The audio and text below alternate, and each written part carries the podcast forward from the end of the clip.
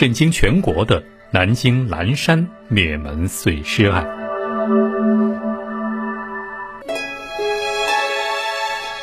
大家好，我是老王。今天说的是一起发生在二零零九年震惊南京的一家三口灭门惨案。杀人凶手竟然是一名三十四岁的医学硕士，叫艾建国。他被指控锤杀好友一家三口，并残忍分尸。在被法院判处死刑之后，他竟然在法庭上坚持声称凶手不是自己，而是另外三个男人。那接下来我们就来说说这起当年震惊南京的蓝山灭门案。被害人徐建是南京一家药业公司的副经理。二零零九年七月十一号晚上，他就和公司失去了联系，一直到三天之后，七月十四号，公司一直联系不上他，担心他出事儿，于是啊，就派两个员工来到他居住的蓝山国际公寓，先找到了物业公司，说明了情况。物业公司发现啊，这个徐建家里的空调还在用着，电表也在转，于是就去按门铃，但是里面一直没人开门。这个时候，物业公司担心会不会是煤气中毒了，于是就赶紧拨打了报警电话。等到警方赶来之后啊，又联系锁匠来开门。这门一打开，顿时一股恶臭扑鼻而来。这个时候，大家看到屋里面有一个三十多岁的男子正往厨房方向跑去，嘴里当时还说：“我跟你们走。”于是民警赶紧上去把他给控制住。与此同时，警方注意到，在房间的门厅过道有一床被子，而且被子下面好像还盖着一个像是人一样的东西。这个时候，民警意识到肯定是发生了命案，于是赶紧联系上级请求支援，并把这个男子带到楼道旁问。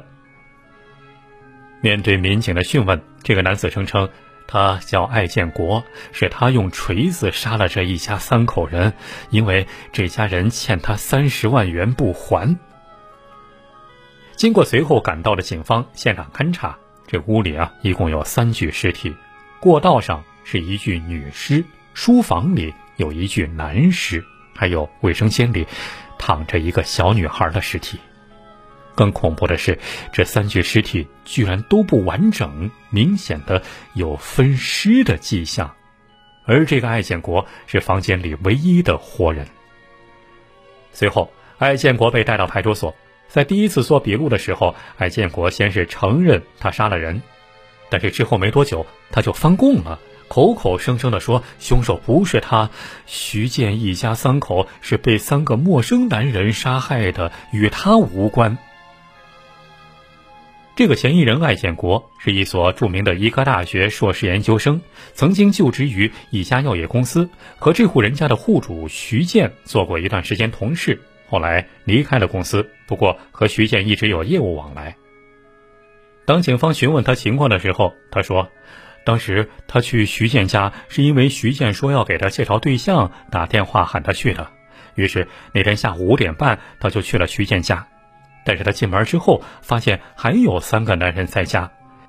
艾建国说：“那三个陌生男人都是二十多岁，身高和自己差不多，其中一个是一口苏南口音。”他还说，见到这三个男人在家，于是他就放下了给徐建带的咖啡和饼干，准备改天再来。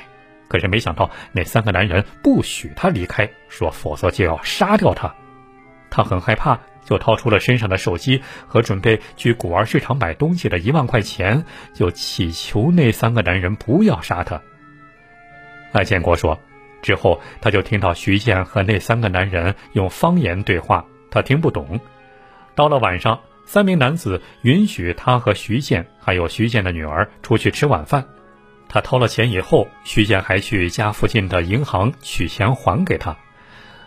当天晚上。他和徐建以及徐建女儿睡在沙发上，但是到了第二天，徐建的妻子回家之后，双方的矛盾开始激化。这三个男人中的一个始终盯着他，而另两个把徐建全家都拖进书房，用榔头一一锤死杀害。艾建华还说，那三个男人杀了徐建一家三口以后，让他出去买切割机来分尸，准备抛尸。警方就问他：“你既然已经出来了，离开了那三个男人的控制范围，怎么不跑啊？”艾建国说：“那三个男人告诉我说，小区外面有狙击手，我要是敢跑，就把我给毙了。”艾建国说的是真的吗？据警方证据证实，首先，他们进入案发现场之后，发现只有艾建国一个人；第二，公安人员勘查之后，室内各窗户和窗帘都是关闭状态，没有发现有其他人员的可疑痕迹；第三。就是据当地的一个市场一家经营五金用品的商户指认说，七月十三号下午，艾建国曾经到他的摊位上购买钢材切割机和打磨机。艾建国付款之后，他按照要求把货送到了蓝山国际门口，而当时艾建国已经在大门口等着他，并把他带到了徐家的楼下。而除此之外，案发地附近的一个超市的店员也辨认出了艾建国。说他当时急匆匆地走进店里，直接要买大的购物袋。当时啊，他先买了五个红色的蚊香购物袋。过了十几分钟，他又回来了，又买了三十个我们超市专门用的透明塑料袋。警方又提取了小区的监控录像，并询问了小区证人，证实艾建国在七月十一号晚上进出九零幺室。一直到十四号被抓获期间，曾经多次独自一个人带着房门钥匙进出案发现场，而且其中有两次外出时间长达七十多分钟，并且进入人员众多、环境复杂的装饰城超市。如果按照艾建国说的，真的有人盯着他，那么在这些地方，他应该也有足够的时间和机会报警或者逃脱。还有最重要的证据，就是经法医鉴定，除了被害人现场遗留的血迹之外，现场的好多 DNA 都是来自于艾建国。比如，现场椅子上提取到一枚艾建国的血指纹，竟然和这户人家妻子的血的 DNA 完全相同；艾建国内裤上提取到的血迹 DNA 和徐建的 DNA 相同，以及艾建国所穿袜子上血迹的 DNA 和徐家女儿的血的 DNA 相同。最后啊，南京的司法鉴定所出具了司法鉴定意见书，证实艾建国作案时无精神病，有完全刑事责任能力。这前面说过，艾建国曾经是一所著名医药大学的研究生，他读研究生的导师在知道这起案件发生之后连连叹气。据这位导师说啊。艾建国在学校的时候，研究方向是中药生物技术。因为老家是农村的，所以家境贫寒的他学习非常刻苦。在校期间，各项成绩都不错，也在学术期刊上发表过一些有分量的文章。因此，毕业之后他就被一家比较大的药业公司聘用了。据这位导师介绍，艾建国在学校期间就比较内向，和同学几乎不说话。他说：“就连我和他也只有一些简单的沟通。”艾建国后来工作的那家药业公司一位年轻女士说：“她曾经和艾建国在同一个办公室工作，在她个人印象里，艾建国是一个很凶的人。”他说：“有一次，艾建国捡到了一个男同事的钱包，钱包里也没有钱，艾建国把钱包还给同事，对方当时开了个小玩笑说。”你有没有拿我钱呢？结果艾建国脸上挂不住了，就和对方打了起来。这个女同事说：“他真是很野蛮，这种人又凶又冲动，迟早都会出事的。”那么问题在于，艾建国如果是凶手的话，那他的作案动机究竟是什么呢？据辩护律师说呀，这个案子还真的找不到杀人动机。他说，被告人艾建国和被害人徐建私交不错。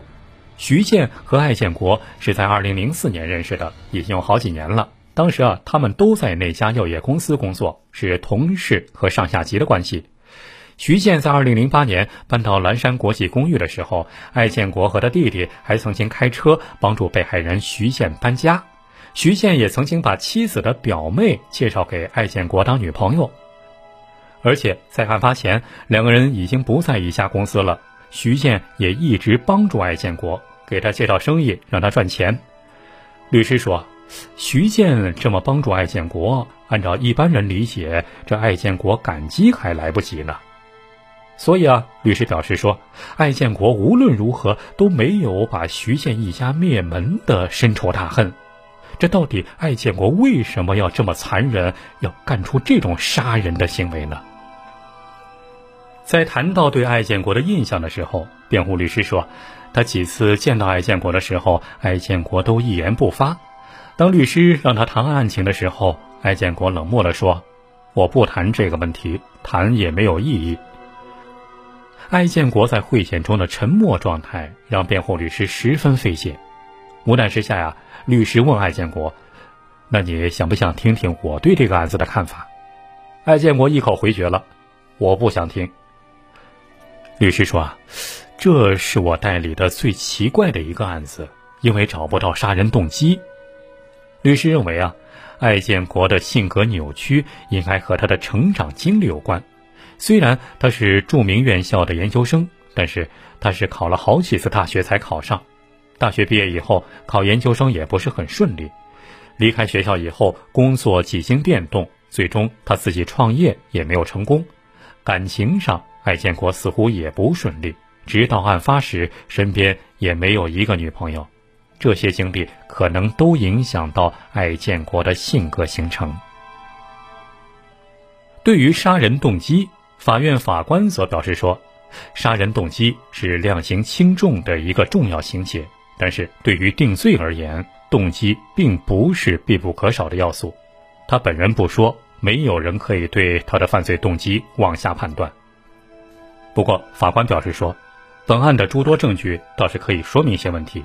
比如，艾建国被抓获的时候，裤子口袋里有一张徐建的银行卡，里面有余额近三万元。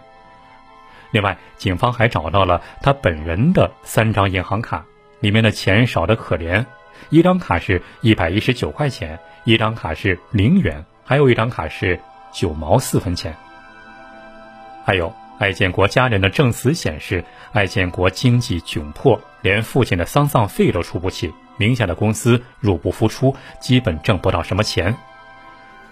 除此之外，艾建国刚刚被警方抓到的时候，曾经供述说，他想把徐建一家三口的尸体处理掉，然后瞒着徐建的单位把房子卖掉。警方当时在徐建家里发现了五份合同，上面打印着甲方徐建、乙方艾建国，而徐建的名字上有红色印泥按的手印。但是经过鉴定后证实，这是徐建左手大拇指印上的，这一点也很异常，因为一般人按手印都会用自己右手的食指。从这些事实不难看出，经济窘迫的艾建国未必像他说的那样，他真的借给了徐建三十万元，而徐建不还，所以才导致了这场凶杀案的发生。二零一一年。南京市中级人民法院判决被告艾建国死刑，并剥夺政治权利终身。同时，艾建国被判依法赔偿受害人家属人民币共计一百三十八点四四万元。二零一一年八月十二号下午，艾建国被法院押赴刑场执行死刑。至此，这起震惊全国的南京蓝山灭门碎尸案。尘埃落定。